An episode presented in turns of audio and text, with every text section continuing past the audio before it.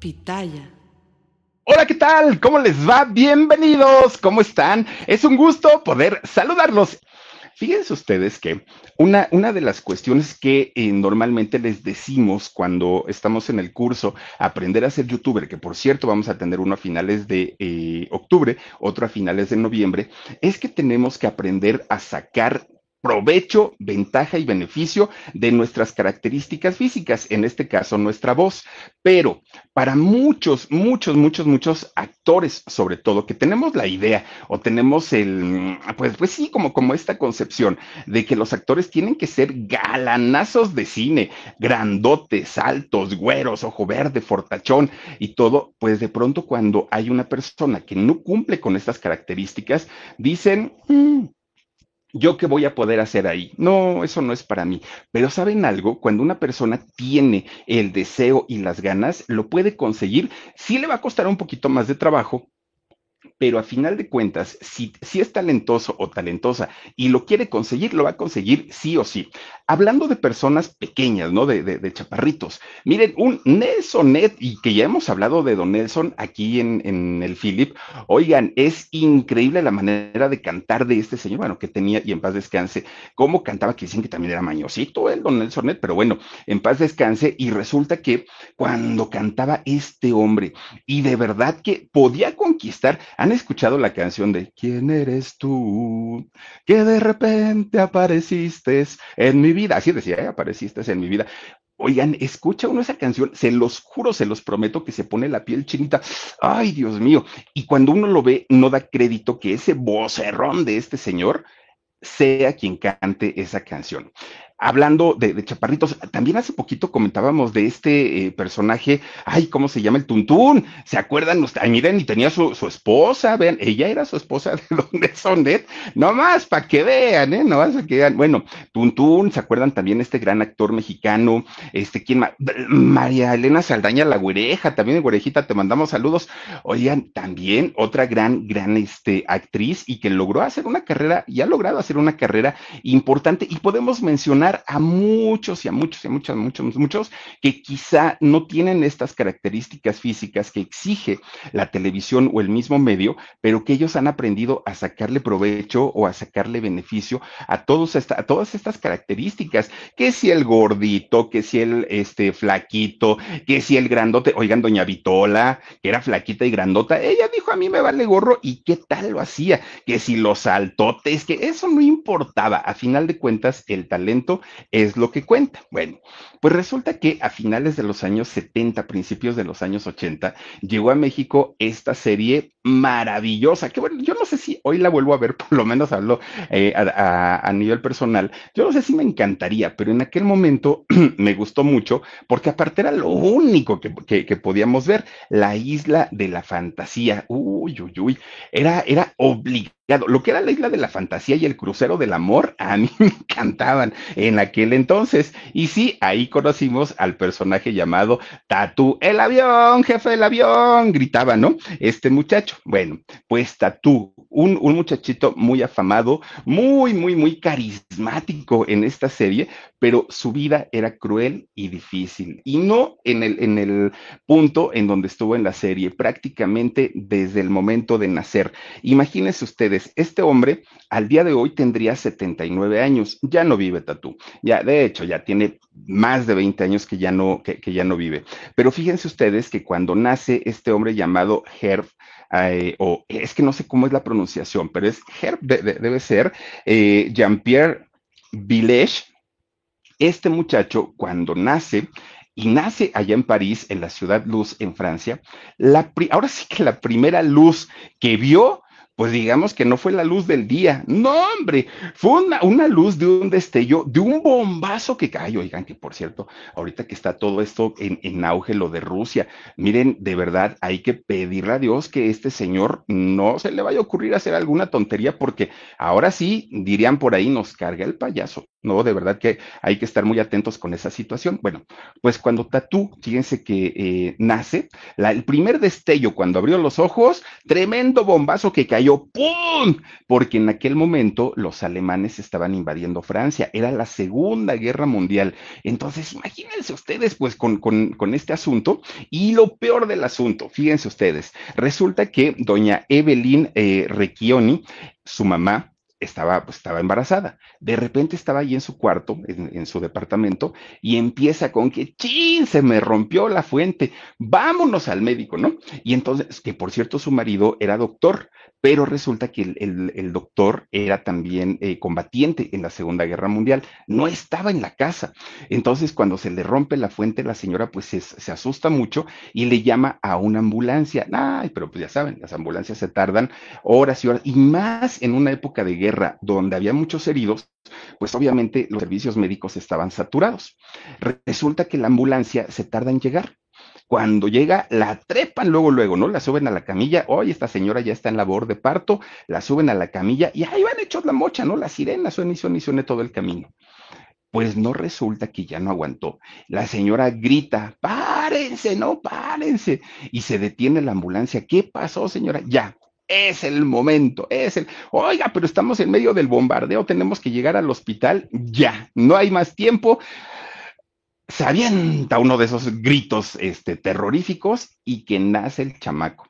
Cuando van haciendo el chamaco, oigan el bombazo que les cae, pero se ilumina todo, todo, todo, todo. Y entonces esa fue la primer luz que vio este muchacho. Ya, desde ahí, pues creo que su vida empezó y empezó bastante, bastante mal. Bueno, pues resulta, fíjense ustedes, que su padre era doctor, pero era médico cirujano, pero también era combatiente el señor de, la resistencia francesa en contra, pues prácticamente de todos los enemigos, don André Villech. El, nombre de este personaje. Bueno, pues siendo médico, el, ay, Omar, miren nomás cómo, cómo quedan las cosas. parece un terremoto, ¿verdad? Cuando fue aquí el del 85, hagan de cuenta. Bueno, pues resulta que este, este hombre, don André, siendo médico, pues conforme va pasando el tiempo y, su hijo va creciendo, entre comillas, pues se va dando cuenta que no era normal el crecimiento que tenía este muchacho. Y estamos hablando de hace casi 80 años. Entonces, imagínense nada más ustedes pues el poco conocimiento que había sobre muchas eh, enfermedades, malformaciones, no, no era como el, día de hoy, que ya se mete uno y, y, googlea uno y pues ya aparece cualquier cantidad de información y uno pues a través de eso ya se da una idea y tiene que ir a un médico para que nos confirmen cosas, pero a final de cuentas, que si te rezaron, recetaron tal medicina, antes pues se las tenía uno que tomar así nomás porque sí. Hoy te recetan alguna medicina y le googleas y ya sabes para qué te la dieron, ¿no? Pero en esos años no había. Entonces el señor, a pesar de ser médico, de ser cirujano y, de ser una persona muy capaz, el señor se espanta porque no sabía qué era lo que tenía su hijo, solo sabía que no crecía a la par que crecían sus demás hijos. Pues resulta que habla con otros colegas médicos, pero expertos en el tema de los huesos, del crecimiento, de, todo esto. Y entonces le dicen, mira, tienes que traernos a tu chamaquito para que aquí le hagamos estudios. Ah, bueno, pues dijo él, está bien, siendo médicos. Pues ahí tienen entonces que llevan al pequeñito, ¿no? Chiquito, oigan, estamos hablando de menos de un año que tenía en aquel momento pues le empiezan a hacer una serie de estudios, pero una serie de estudios en donde el resultado fue que tenía un desorden en la tiroides, en esta glándula, ¿no? Que controla además la tiroides, entre muchas otras cosas, el crecimiento, el peso y ya sabrán cantidad de cosas, ¿no? La, bendita tiroides. Dicen que la tenemos por aquí, la verdad yo no sé. Bueno, pues resulta que le dicen, es un, eh, asunto relacionado a la tiroides y eso le, le va a provocar a tu hijo enanismo. Cuando le dicen eh, a don André enanismo, el señor, bueno, puso el grito en el cielo porque decía, mi esposa es de altura, pues digamos, común y corriente, mis hijos son de altura común y corriente, yo tengo una altura normal, ¿por qué caramba? ¿Qué, qué, qué es lo que pasa? Y le dijeron, mira André, digamos que esa no es la peor parte de toda esta historia. La peor parte es que tu hijo tiene unos pulmones más chiquitos que de un recién nacido, mucho más chiquitos. Tiene unos pulmoncitos apenas que si le alcanzan para respirar.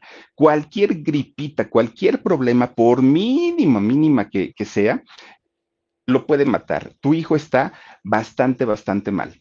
Y entonces el señor, siendo médico, don André, dijo, bueno, y agarra una cantidad de libros relacionados a todo este trastorno que tenía su hijo, bueno, problema médico que tenía su hijo, y empieza a documentarse. Pero volvemos al mismo tema. Estamos hablando de hace más de, bueno, de 80 años, cuando no había tanta información.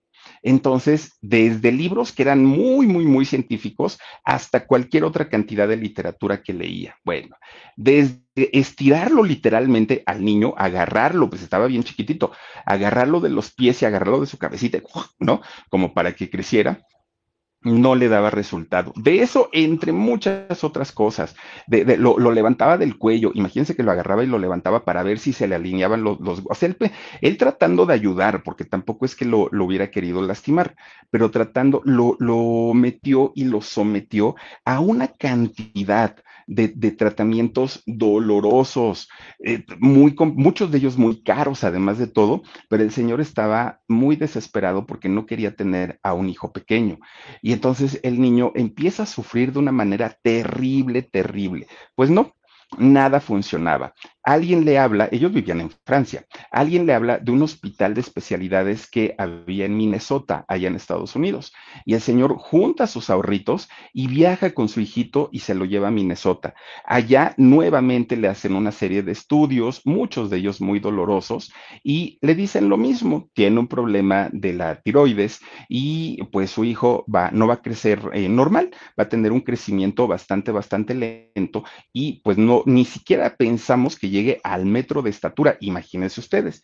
El señor estaba desesperado porque Herb era el, el, aparte de que era el hijo más chiquito, imagínense, nomás era el, pequeñito de la familia, y resulta, a ver, dice, por amor a Fendi, Lisbeth Bautista, gracias Lisbeth, te mando besos. Philly, ¿por qué no estuviste en la tarde? Dice, te extrañé, me cae bien el Max, pero pues sentí feo no verte. Dice, ¿qué pasó? Necesito una explicación. Te manda besos, Fendi. Mm, Fendi es una perrita tan linda, tan linda. Gracias, mi querida Lisbeth. Oigan, es que tuve una consulta médica exactamente a las 2 de la tarde y no había forma, el doctor no tenía eh, manera de cambiarla para la mañana ni para la tarde, era a las 2 o a las 2. Entonces, pues ya la avisa a Jorgito y por eso no estuve, pero todo bien en la consulta. Afortunadamente, ya estamos de regreso. Muchas gracias. Oigan, pues resulta entonces que eh, lo llevan a Minnesota, allí en Minnesota le hacen una serie de estudios y nada, ¿no? todo era, este, estaba por lo mismo que le habían dicho en Francia. Resulta que el señor y la señora, los papás de, de, Herb, pues estaban muy tristes porque ellos ya tenían dos hijos eh, que eran mayores que, que, que pero resulta que los hijos tenían una estatura normal, o sea, no había de dónde, le buscaban ellos, no fue tu culpa o son tus genes, o ellos tratando de, de mm, culpar a alguien, pero pues no encontraban de dónde. Bueno, eso no era lo peor del asunto. Lo peor fue cuando tuvo que entrar a la escuela. No, no, no, no, no. En la escuela, siendo, pues digo, todos fuimos niños y somos crueles. A esa edad nos importa poco lastimar a, la gente, ¿no? Pues ni siquiera lo hacemos con el afán de lastimar, lo hacemos con el afán de divertirnos en aquel momento. Pero viendo a este pequeñito, era la burla, este, le pegaban, bueno, le, le pusieron mil apodos, olvídenlo, era terrible, terrible. Hoy sigue existiendo el bullying, sí, hoy.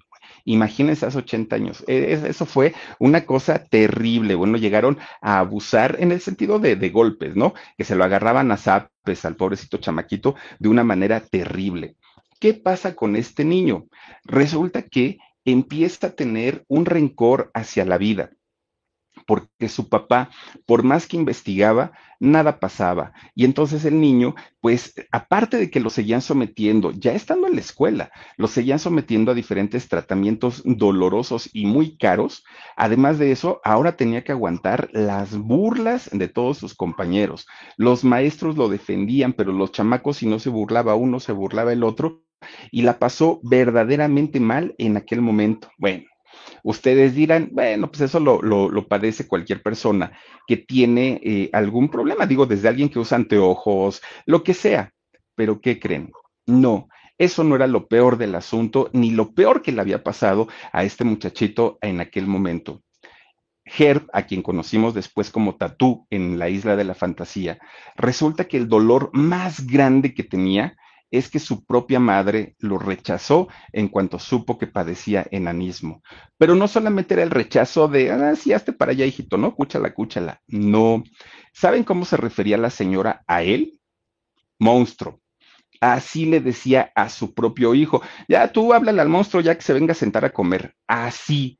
Y el niño, obviamente, no entendía aparte, porque él no sabía si era la culpa de sus papás, la culpa de él, que había hecho mal, si que había cometido algo. Y, el rencor hacia la vida empezó a crecer. Ahora sí que el rencor creció, pero él no.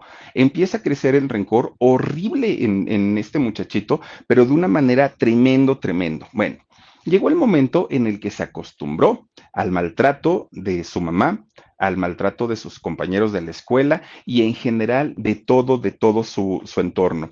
Él tuvo que aprender a aceptar esta condición, aunque nunca lo hizo del todo, pero tuvo que aprender a, aceptar esta condición de enanismo. Tan es así que cuando llegaban visitas, sus tíos o quien fuera allá a su casa, él siempre decía, ah, porque le decían, ¿cómo está mi pequeñito? ¿No? El Herb y todo le decían, y él se plantaba derechito y decía, no soy pequeñito, soy enano y llámenme enano porque yo no, yo, yo no soy pequeñito ni soy chiquito. Siempre buscaba como él ubicar el, el sitio en el que se encontraba para que después no vinieran y lo lastimaran. A ese punto llegó en aquel momento. Bueno, pues su tamaño pequeño no le impidió y él tenía las ganas y la curiosidad de dedicarse a la fotografía. Era algo que a él le gustaba desde que, ahora sí que literal, desde que estaba chiquito, por lo menos de edad, le encantaba y decía, pero ¿dónde voy a estudiar? Y sabía que aunque su papá era médico y tenía sus buenos ingresos, sabía pues que se sentía él menos y no quería pedirle dinero para, para que le diera para la escuela. Entonces se fue a Bellas Artes, al Instituto de Bellas Artes de allá de París, y se puso a estudiar eh, tanto pintura, pero también fotografía. Cosa rara fue que ya estando ahí en Bellas Artes, como que la fotografía dijo, sí me gusta, pero hay algo como que no le hallo, ¿no? Dijo Herb. Pues la pintura le encantó, se puso a, hacer este, sus trabajos en lienzo, oigan, hizo unas obras de arte maravillosas. Y estando ahí en Bellas Artes, en una ocasión, uno de sus profesores le dijo, a ver, chamaco, eres tan buen artista y tan buen pintor que, ¿qué crees? Quiero abrir una exposición únicamente con tus pinturas. ¿Te animas o no te animas? Ah, imagínese este chamaco, ¿no? Pues estaba encantado de la vida porque dijo, nunca hubiera pensado que, que alguien se fijara en mí ni en mi trabajo. Soy insignificante, decía siempre este Herb. Bueno, montan la expo, imagínense una exposición ahí en Bellas Artes de París de este muchachito, ¿no? Entonces, eh, pues se arma, arman todo, todo el concepto, cuelgan sus cuadros, mucha gente fue y empieza a tener un, un reconocimiento como artista, en artista plástico en esos años. Pues resulta que un día, ya, este muchachito, pues ya estaba jovencito, imagínense que era tanta su angustia, su desesperación y, sobre todo, pues esa negación de, saber que sus padres no, tenían como pues ese cariño que, él requería, pues sí estaba como muy amargado. Entonces un día estaba tomando, se estaba alcoholizando con, sus supuestos amigos. Entonces, ah, pues que échate otra. Imagínense, pues este muchacho se emborrachaba con un gotero y entonces estaba tomando, ¿no? Este, Herb. Resulta que ya bien borrachito, bien borrachito, dijo, ¿qué creen? No, pues que qué pasó, Ger, que no me gusta que estén viendo ahí mis cuadros las personas, como, no, no, no, no, pues eso lo hice para mí. Pero ¿por qué le dejas, dejaste que el maestro pues las pusiera ahí en exposición? Pues nada más, para no dejar, ¿no? Bueno, ¿y qué quieres hacer? Vamos a entrar y vamos a romperlas. ¿Cómo? Pues si ya están ahí en el museo, no, no seas así. Vamos, ¿me acompañan o no? Y dijeron, bueno, ya estaban bien borrachos. Bueno, pues ahí vamos entran a este, al, al, museo de ahí de Bellas Artes y resulta que este chamaco con un cuchillo se le fue con todo a una pintura, pero con todo, con el cuchillo le empezó a destazar la pintura, ¿no? Llega la policía, obviamente, y ven que este muchacho estaba furioso y traía, el cuchillo en la mano. Entonces estaba destazando. Lo raro y lo, lo, que les pareció extraño en aquel momento fue que directito, así como entró, se fue contra un autorretrato, una pintura de él de cuerpo completo. Y entonces mucha gente entendió que tenía un, pues una mala apreciación hacia su persona, que no se quería, que no existía el amor propio, que, él, mismo no se aceptaba, no, no, no aceptaba ni su cuerpo, ni su físico, nada, nada, nada, nada. Por eso se había ido en contra de la pintura que representaba él mismo. Bueno, pues es, ese, ese acto que cometió ahí en el museo lo puso a pensar, lo puso a reflexionar y dijo, mi vida no está bien, pero no quiero estar así toda la vida, quiero que esto sea diferente. Y aquí en París, aquí en Francia, pues ya la gente me conoce y ya saben que soy enano, porque él así se decía de manera de, eh, eh, despectiva y no porque sea un término médico, así se decía para lastimarse. Pues resulta entonces que este, este muchacho toma una decisión y dijo, aquí en París no me voy a quedar. Tenía 21 años para aquel momento. Agarra un avión y que se va para Estados Unidos. Imagínense nada más. Sabía poco de inglés porque eh, estando ahí en París le gustaba ver muchísimas películas hollywoodenses, muchas. Entonces el chamaco, pues de alguna manera le, le agarraba, ¿no? Ya medio, sabía un poquito, no mucho, pero si algo tenía es que era muy inteligente, mucho, muy inteligente. Cuando le dijo a sus papás, me voy a ir a Estados Unidos, prácticamente los papás ya le tenían la maleta en el piso. Ándale, mijo, ya vete, escúchale, ya estás grande, ¿no? Órale, a buscar su propio futuro. Lo que querían era ya no ser víctimas de burlas, de, de, de pues cosas así por el tamaño de su hijo agarra a este muchachito y dijo, ay, pues ahí se ven, y se fue para Nueva York, se va allá a Estados Unidos. Fíjense nada más, resulta que este muchacho, además de ser muy inteligente, era muy apasionado, muy aguerrido, muy determinante, pero tenía una condición que él no la, no la conocía, no la sabía era sexy, este muchacho tenía lo suyo, miren, su mirada cachonda, su algo tenía este chamaco, pero era sexy, o por lo menos las mujeres así lo veían. Decían que estaba galanzón, decían que era distinto, aparte que las trataba muy bien. Bueno, otra cosa totalmente diferente con este muchacho. Pues llegando allá, lo primero que tuvo que hacer fue este, buscar dónde vivir. Se quedó en un hotel de esos de mala muerte, pero todo era para no gastar dinero. ¿De qué vivió allá en Estados Unidos? Él hacía pintura y fotografía y sacaba su dinerito, pero obvio, viviendo en una ciudad tan cara como Nueva York, pues no la alcanzaba. Entonces, pues eh, tenía que ahorrar lo más que podía y vivía en un hotel de estos de mala muerte y ahí estaba. Comía, a veces sí, a veces no, todo para ahorrar el dinerito pero de repente, estando allí en su hotel, que le va a tocar una muchachona grandota, pero así, mírate esas exuberantes, ¿no? Y entonces le decía que se sentía muy sola y que quería platicar con él y no sé qué tanto. Pues ahí pasó todo, todo, todo, todo. Este muchacho se dio cuenta que tenía un imán, que tenía una atracción hacia las mujeres, que era todo lo que ustedes quieran que, fuera este muchacho, pero tenía una atracción sexual tremenda, tremenda con, con, las chicas. No una, cantidad y cantidad de mujeres pasaron por los brazos de este chaparrito, muchos. Y entonces dijo, ah, pues si eso en mi casa no lo podía hacer, ah, aquí ni está mi mamá ni está mi papá y que les voy a estar pidiendo permiso. Oigan, tuvo su etapa de desenfreno sexual ahí en Estados Unidos en aquel momento. Bueno él feliz y encantado de la vida, pero él decía, bueno, pero yo no me vine desde Francia para, para, Estados Unidos únicamente pues para pasarla bien con las chicas, ¿no? Pues que está muy padre, pero dijo no, dijo, entonces empieza a estudiar, perfeccionó su inglés y estudiaba día y noche, día y noche, con tal de aprender todo lo que pudiera, tanto del país, del lenguaje, de la cultura,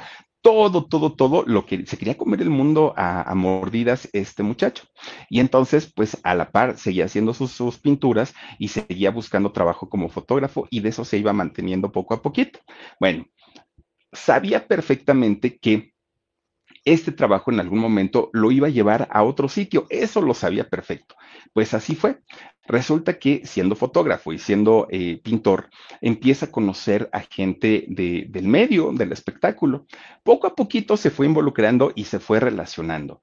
Empezó a hacer casting este muchacho de, de todo, porque le decían, oye, por tu tamaño, por tu condición, probablemente necesiten gente en películas, en series. A lo mejor no vas a actuar, pero vas a salir y ya te van a pagar tus dolaritos, porque además pagan por hora. Le decían, ah, bueno, entonces iba y presentaba sus fotos que él mismo se había, se había hecho. Y ahí estaba el chamaco. Miren, estuvo, estuvo saliendo en diferentes películas, en muchas de ellas ni siquiera le dan crédito, pero al final, ah, bueno, y incluso estuvo también en obras de Broadway, por ahí estuvo también actuando entre la bola, porque tampoco es que haya tenido algún protagónico. Y en las películas en las que, en las que participó, generalmente eran de extra o con papeles muy pequeñitos, ¿no? Porque pues tampoco eh, es que haya sido actor, no, no, no tenía esa preparación. Bueno, pues en esos años hasta una revista de, humor eh, político lo contrató allá en Estados Unidos y entonces eh, empezó a hacer, e, era de humor nada más el, el, la revista, lo, lo, contrata y empiezan a este, hacerle una, pues como una, un tipo de historieta, pero con fotos reales. Lo contratan y ya le pagaban dinerito, pero no estaba a gusto porque a final de cuentas era seguir burlándose de, de su condición de chaparrito.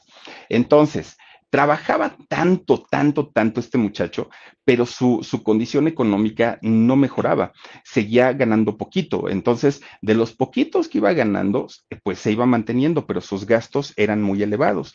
Entonces tuvo que empezar a buscar otro tipo de trabajos. Trabajó de todo, de todo, de todo. Imagínense que uno de sus trabajos que hizo fue eh, ser asistente de un exterminador de, plagas.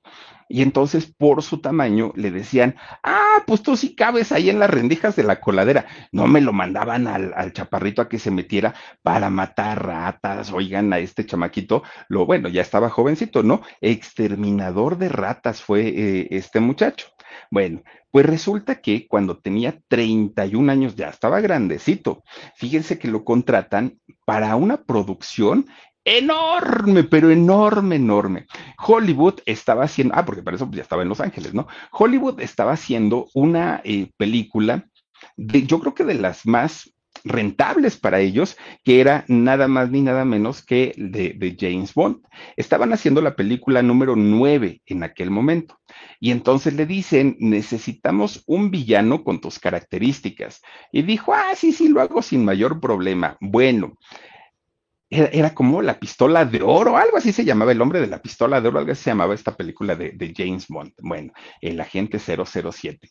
Pues resulta que ahí sale eh, con un personaje de villano, este, este chaparrito Herb, y resulta que se hizo memorable una escena en esta película, que es cuando empiezan a pelear tanto el, el agente 007 como este, este muchacho, y el agente, viendo que era chaparrito, no lo encerró en una maleta y ahí lo dejó al pobrecito bueno, es, esa escena en esta película se hizo tan famosa y le dio la, la vuelta al mundo que lo popularizó muchísimo a, este eh. Bueno, después de hacer esta película, no le volvió a caer trabajo. Y dijo, bueno, pues, pues, ¿cuál es el problema si ya salí en Hollywood, ya estuve en una película buena? ¿Por qué no me contratan? Decía este muchacho, pues nada, nada, nada, nada. Y sus problemas económicos iban, miren, para arriba, iba teniendo más y más y más problemas. Bueno, de repente un buen día, alguien le dice, oye, fíjate que van a hacer una serie, una serie que dicen que va a estar muy, muy, muy buena. ¿Por qué no vas y, te entrevistas con Aaron Spilling? Este Aaron, eh, eh, este señor, fue y es, yo creo, de, de, los magnates más importantes de las series allá en Estados Unidos. Fue el que años más tarde, en los años mm, finales de los 80, principios de los 90, produjo Beverly Hills 90-210. Bueno, pues resulta que Aaron estaba, ah, pues ahí está, miren, el papá de Donna, la, la, este, el personaje de Donna que hace el personaje ahí en Beverly Hills, justamente. Bueno, pues resulta que le dicen, este señor está haciendo una serie, ¿por qué no vas? Y entonces este muchachito dijo, bueno, pues, pues, ¿qué puedo perder? Total, ni trabajo tengo, ahora sí que pues tengo tiempo de sobra. Y ahí va, ahí va, ahí va, ¿no? Hacer, a hacer su casting. Y le dicen, eres lo que necesitamos. Vamos a hacer una, un, una serie que, y le, empiezan a contar, ¿no? Toda la sinopsis de la, de, de, la historia. Se va a desarrollar en una isla, va a llegar, van a llegar lo, los turistas en, en, aviones y esto y lo otro, y ustedes les van a cumplir sus deseos, sus sueños, tal, tal, tal, les van a cobrar un dinero, todo el asunto. Le presentan a Ricardo Montalbán, a su, su compañero de trabajo hicieron muy buena química y pues empezaron a trabajar ahí es donde le ponen el nombre de Tatú. Bueno, fíjense que la miniatura de este video le, pusimos Tatú para ubicarlo. En realidad se escribe con doble O. Pero así lo pusimos, pues porque así lo conocimos aquí en México, ¿no? Como, como tatú. Bueno, pues resulta que empieza la filmación de, de, esta serie que empezó en el año 1978 y terminó en el 84. Bueno, se fue para el cielo porque esta serie empezó a ser vendida prácticamente en todos lados. Oigan, ¿saben quién? Bueno, allá en Estados Unidos, obviamente, pues con el lenguaje original. Para la versión Latinoamérica, ¿Saben ustedes quién hacía la voz de Tatú y que decía, el avión, que el avión, el avión? ¿Saben quién era? Era nada más ni nada menos que nuestro querido y adorado Tata. Sí, fíjense que sí, era él el, el que hacía el personaje de Tatú o la voz de Tatú. Posteriormente entró otro actor de, de, doblaje también, pero el que la hizo durante mucho, mucho, mucho tiempo fue justamente don Jorge Arbizu, el Tata. Fíjense, le hizo la voz de, de, de Tatú, gran actor de doblaje también. Bueno, bien nomás ese chaparrito morbosote, ay no, Dios mío. Bueno, pues total ¿Por qué aceptó hacer la serie este muchacho? Porque resulta que ya estaba en la quiebra, no tenía para comer, no tenía nada, ya estaba pues prácticamente en el hoyo, que cuando le ofrecen esta serie, sin pensarlo, dijo sí.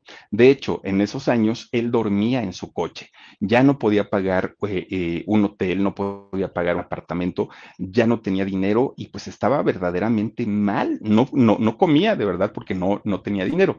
Entonces, cuando le ofrecen la serie, él dijo, pero por supuesto que sí, tenga que hacer lo que tenga que hacer, yo voy a estar ahí. Bueno, pues a la serie le fue bastante, bastante bien. Todo, todo, todo, pues digamos que funcionó bastante, bastante.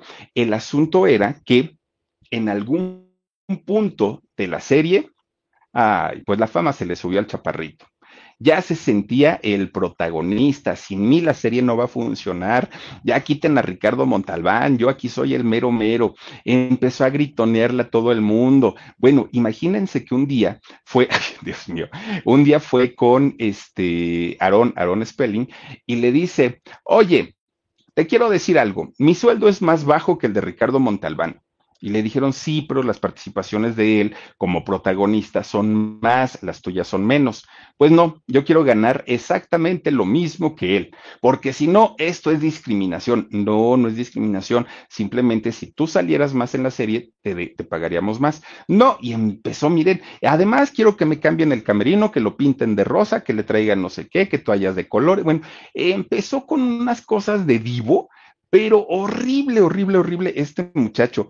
Ya no lo aguantaban, ya, ya, ya, ya era una cosa tremenda, tremenda, en donde decía la misma televisora y, la casa productora, oigan, no, ya tranquilícenlo, ya cálmense. Aparte, morboseaba a todas las mujeres ahí en el en, el set, era un ambiente difícil, muy, muy, muy complicado.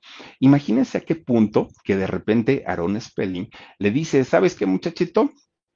Adiós te vas de la serie, ya no puedes estar aquí, te dimos oportunidad, pero pues no la aprovechaste, entonces adiós. Y dijo, ¿cómo me vas a sacar? Vas a ver, ahorita voy a ir a hablar con los ejecutivos de la televisora, ¿cómo me puedes hacer esto? Que no sé qué. Bueno, pues fue a hablar con, con los ejecutivos de la televisora, obviamente. ¿Y qué creen? Pues que le dicen ahí en la, en la ABC, pues, a ver, chamaquito, si no estás de acuerdo ni con lo que se te está pagando, ni con lo que los productores te dicen, pues adiós. Te vas de la serie, pero te vas también de la televisora. Bueno, se fue furioso, pero furioso, aventando todo, pateando a todo, porque pateaba mucho, mucho, mucho. Eh, Saben, era de pronto como una manera de, protegerse de tanta agresión que le habían hecho cuando era niño, que reaccionaba de manera violenta. Entonces pateaba, aventaba, era, era brincón eh, el chaparrito, pero fue mucho, mucho por todo el bullying que le hicieron cuando, cuando era niño. Y entonces ya cuando él, él, se va, en la televisora solamente dijeron, una pequeña explicación y era pues que ya no quería estar ahí, que ya tenía otro, lo, mismo, ¿no? Otros proyectos y que además, pues al parecer ya no le gustaba trabajar con Ricardo Montalbán, fue lo que se supo en, en la salida, ¿no? De, de Tatú, de la Isla de la Fantasía y de la televisora. La realidad era que estaban hartos de su mal carácter, de que le metía mano a todas las chicas de la producción y aparte como le ponían puras bellezas a su alrededor, pues era bastante, bastante, como decían, tenía conductas inapropiadas. Y entonces, en su lugar metieron a otro personaje, a Julie, no sé si a ustedes les tocaría, pero meten a Julie, que era eh, pues obviamente una chica, una actriz de nombre Wendy Schall. Pero resulta que, pues no, no, la gente quería ver a Tatú, la gente quería ver al personaje y al chaparrito y el, avión, jefe del avión, nada. Esta chica Julie, eh, o el personaje de Julie, estuvo en la quinta temporada, pero les fue tan mal, tan mal, tan mal, que para la sexta, adiós. Julie se fue. Metieron a otro personaje llamado Lawrence, eh, era otro actor de nombre Christopher Yet. Pues Ah, con este personaje se acabó la serie. Ya, dijeron, ya para qué le hacemos al tonto. En realidad, sí, Tatú era una pieza fundamental e importante para la serie, pero, todo era un equilibrio. Don Ricardo Montalbán con, con, Tatú, los dos, ese era el, digamos, la, la, dupla perfecta, ¿no? Que, que hizo, pues, obviamente, historia en la televisión de esa época. Pues bueno, Resulta que este muchachito, después de haber vivido en la calle, después de no haber tenido que comer, después de haber estado bastante, bastante mal económicamente, pues se hizo, se hizo millonario con esta serie. Miren, él cobraba en, por cada eh, capítulo, cobraba 25 mil dólares, un dineral, 25 mil dólares por capítulo, más eh, no es cierto, 25 mil dólares, pero hizo 131 capítulos.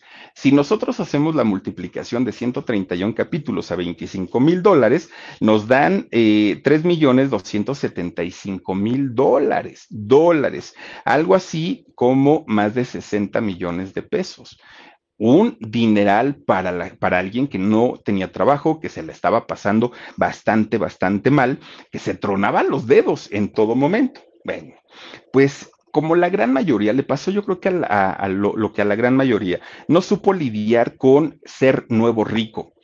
Era vanidoso, mujeriego, alcohólico, maníaco sexual y lujurioso. Así lo describía la gran mayoría de sus compañeros que habían trabajado con él y no, no les habían quedado ganas de volver a trabajar con este chaparrito. Fíjense que solamente en, la, en el rodaje, cuando hizo la película de la gente 007, en una ocasión le preguntaron, oye, ¿y ahí conociste a alguna chica que te interesara? Y él dijo, ¿una? Ay, no, qué flojera. Nada más para que se den una idea. Eh, solamente en el tiempo de rodaje de la gente 007 me acosté con 35 mujeres solamente en el rodaje. Imagínense, no digo, también estaba tremendo este, este muchachote. Bueno, él decía, es que no se resisten a mis encantos, es que pues yo soy un, un, este, un Adonis, decía, ¿no? Bueno, el, el, señor se sentía tan seguro de, de, de, tener ese atractivo sexual que por eso era que, que, era mano larga con las chicas, porque decía, no, pues si al contrario, no, pues que agradezcan que las estoy tocando, que agradezcan que me fijo en ellas, porque ya su mente estaba pues puesta en, en otra cosa. Bueno, ah, y eso sí, déjenme les platico, solamente salía con mujeres despampanantes, guapísimas, altas, rubias, frondosas. De otra manera decía, no, gracias, yo paso. Y entonces, pues empezó, ahora sí, a vivir, ya no trabajaba en la isla de la fantasía, ya tenía todo el tiempo del mundo, y entonces armaba en su casa unas pachangotas, pero pachangotas de aquellas, donde rodaba todo, alcohol, sexo, rock and roll y drogas, todo, todo, todo. Y claro, Tenía de amigos, uy, ¿de dónde le salieron los amigos? Vayan ustedes a saber, amigos y amigos y amigos y amigos tenía y el dinero se le empieza a ir de las manos. Aquellos más de 60 millones de pesos que tenía, más de 3 millones de dólares, se le empiezan a ir de las manos. Ya no, ya no alcanzaba, poco a poquito. Bueno, algo que, que Tatú hizo cuando el dinero le empezó a escasear y que los amigos empezaron a ir, él dijo, no quiero regresar a mi época de niño donde todos me hacían burla, donde todos pues me humillaban. No, ahora sí me voy a defender y me voy a defender de a de veras. ¿Y qué creen que hizo? Ahí va una tienda de armas, pues él vivía en Estados Unidos. Va a una tienda de armas y se compra un revólver. Y chiquito, yo no conozco de armas, ¿no? Pero se compró un revólver chiquito, pues muy a su tamaño. Y se hizo su inseparable compañero. Lo cargaba 24 horas al día, no lo soltaba, bueno, ni para dormir. Y él decía, si alguien se atreve a burlarse de mí, ahora sí no me voy a dejar y no me va a temblar la mano, decía él, ahora, y solo por una burla, fíjense, ¿eh? este, decía, ahora sí me voy a desquitar y me voy a desquitar en serio un, un, hombre que sí aprendió a hacerse violento por como respuesta o como resultado a todo lo que había vivido. Pero en la parte afectiva, Tatú pues, también tuvo sus, pues digamos, sus romances y, y, buenos romances. Miren, se casó tres veces, no se casó nada más una vez, pero las tres veces pues me lo mandaron al demonio por infiel porque el señor pues se las gastaba solita, ¿no?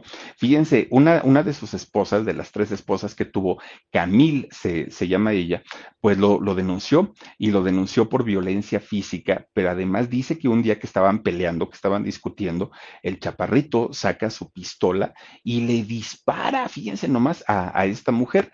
Gracias a Dios tenía una pésima puntería y no le atinó pero que de otra manera, pues lo hubiera matado y todo por un pleito, porque pues no le gustó al señor que ella le contestara. Bueno, pues así pasaron eh, aquellas cosas, ¿no?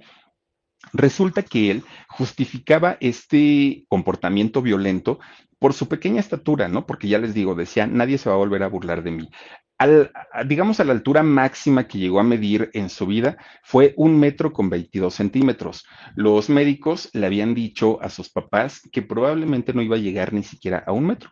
Llegó a un metro con 22, pero pues el rechazo de su mamá, eh, todos los tratamientos de su papá, el rechazo de los compañeros de escuela, pues hicieron que poco a poco fuera teniendo ese carácter. Y trataba de reemplazar todos esos afectos que no tuvo de chiquillo, comprándose absolutamente todo cuanto podía. Era muy, eh, muy excéntrico. Fíjense que se compró un rancho eh, allá en Los Ángeles que tenía puros animales exóticos. Pues, era un dineral solamente en los animales. Hagan de cuenta la isla de la fantasía, ¿no? Ahí en, en su, este, en su rancho. Pero poco a poquito, porque era muy caro el mantenimiento, poco a poquito y al sin dinero, tuvo que ir vendiendo los animales, tuvo que ir vendiendo todo, todo, hasta que llegó el momento en el que dijo, pues ya, vendan el rancho, pues ya no me queda de otra. Se quedó sin dinero y ahora lo que tuvo que hacer fue rentar una casita y una casita muy modesta, aparte de todo, después de haber sido un, un figurón tremendo. Bueno, ahí empezaron los problemas para Tatú. ¿Por qué? porque de entrada, de entrada, pues ya no era el, el personaje admirado, el, carismático, el que traía vueltas locas a todas las mujeres. Ese personaje ya no existía. Ahora era Tatú el preocupado porque no tenía dinero, el preocupado porque pues, tenía que pagar la renta, el que estaba enojado porque, porque todo el mundo lo recordaba solamente por su personaje de la isla de la fantasía. Total, que una vez, fíjense que eh, estaba en su casita que era rentada y de repente le llega una multa. Y él dijo, pero no tengo dinero para pagarla, pero ¿de qué es la multa?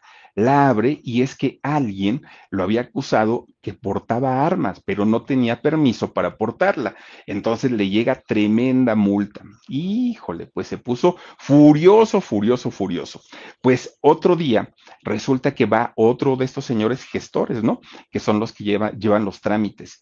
Y él, él, dijo cuando le tocaron la puerta, se asoma y dijo, otra, me van a traer otra multa, pero ahora de qué?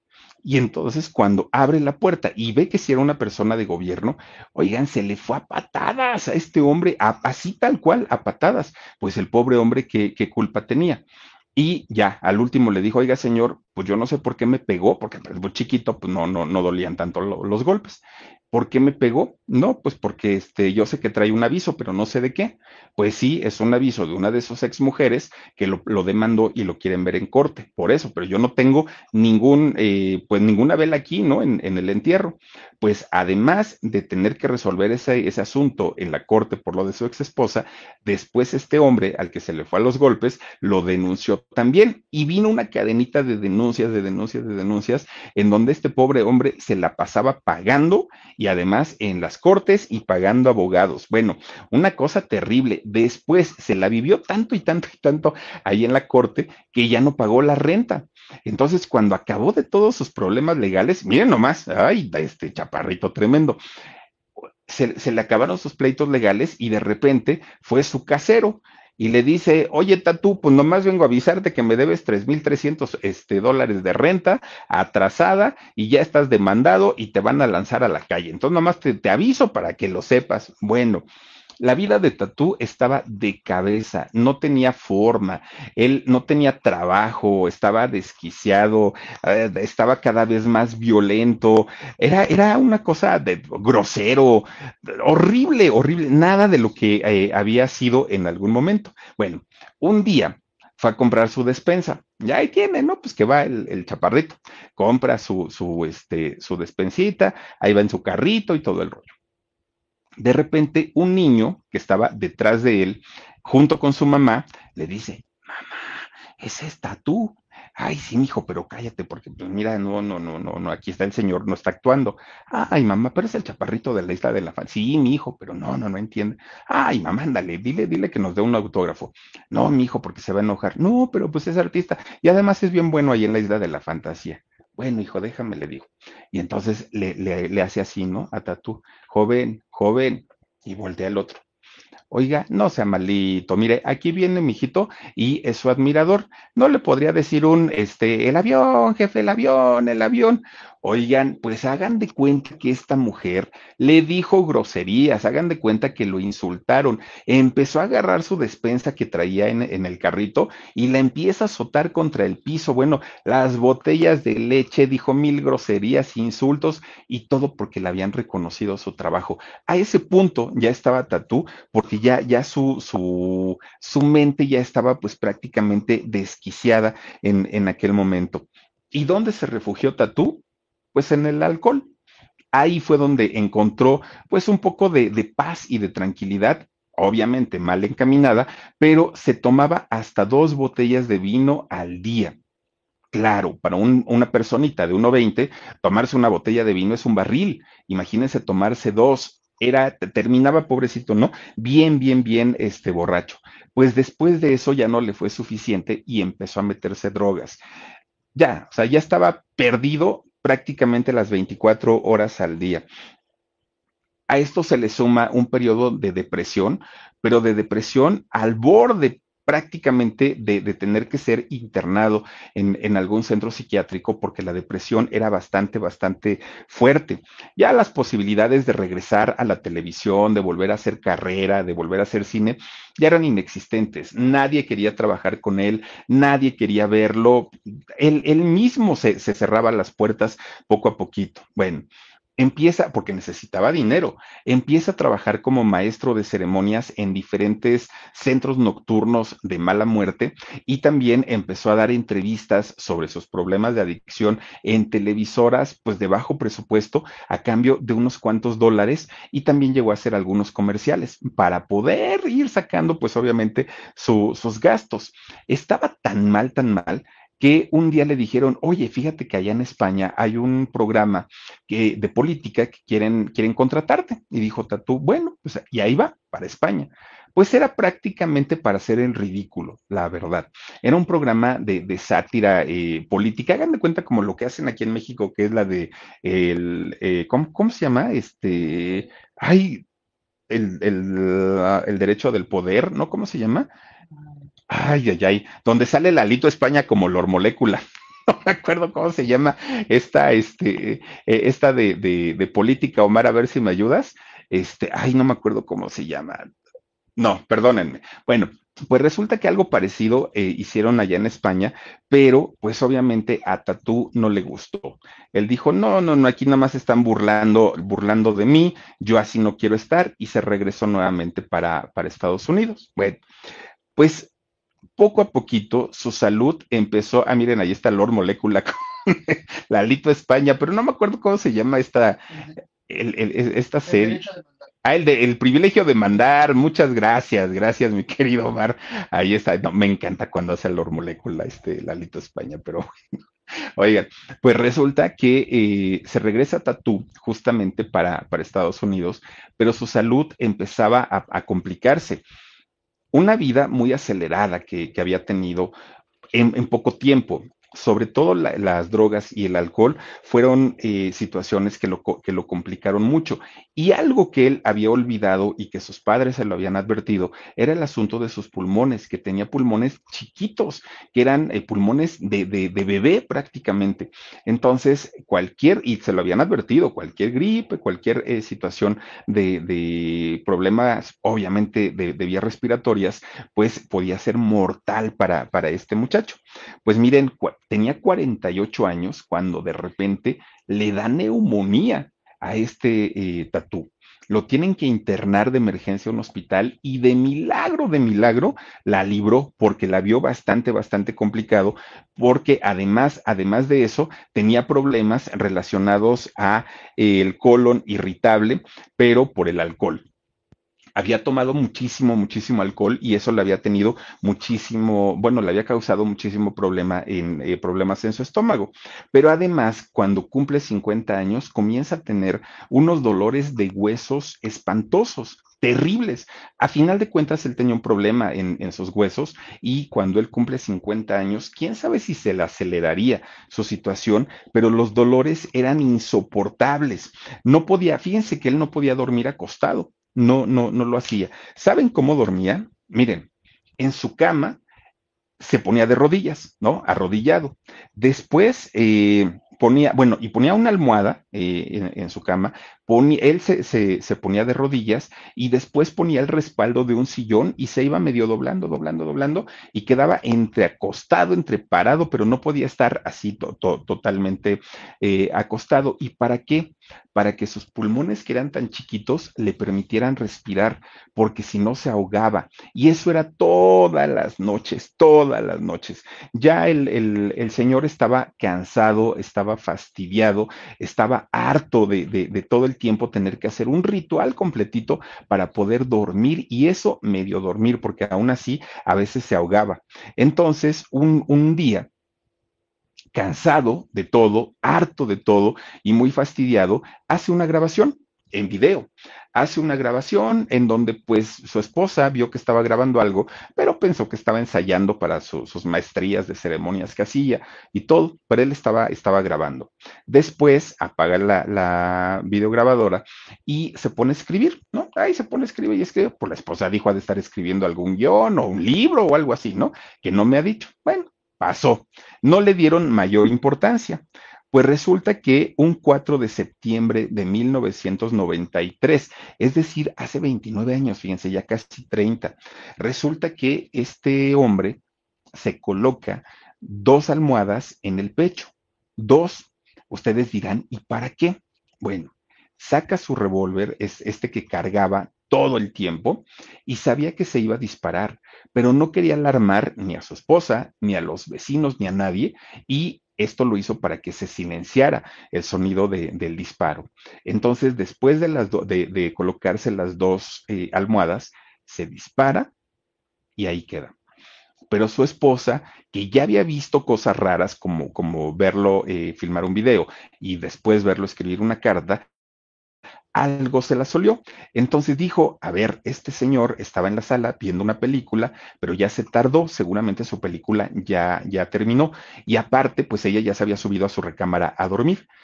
Ella baja para, para preguntarle si ya se iba eh, a subir a dormir y ahí lo encuentra en una silla en el patio trasero de su casa. Todavía lo encuentra agonizando cuando, cuando lo vio la, la esposa muy asustada, llama a la ambulancia, pero este señor ya estaba bastante, bastante eh, mal, muy, muy, muy, muy mal. Y pues muere. ¿no? Eh, es, este señor. Obviamente, pues la esposa queda muy devastada y muy asustada porque no sabía si la iba a responsabilizar. O sea, ella no, no, no, no tenía idea de qué era lo que, lo, lo que pasaba, ¿no? Porque los paramédicos pues ya no le pudieron eh, salvar la vida.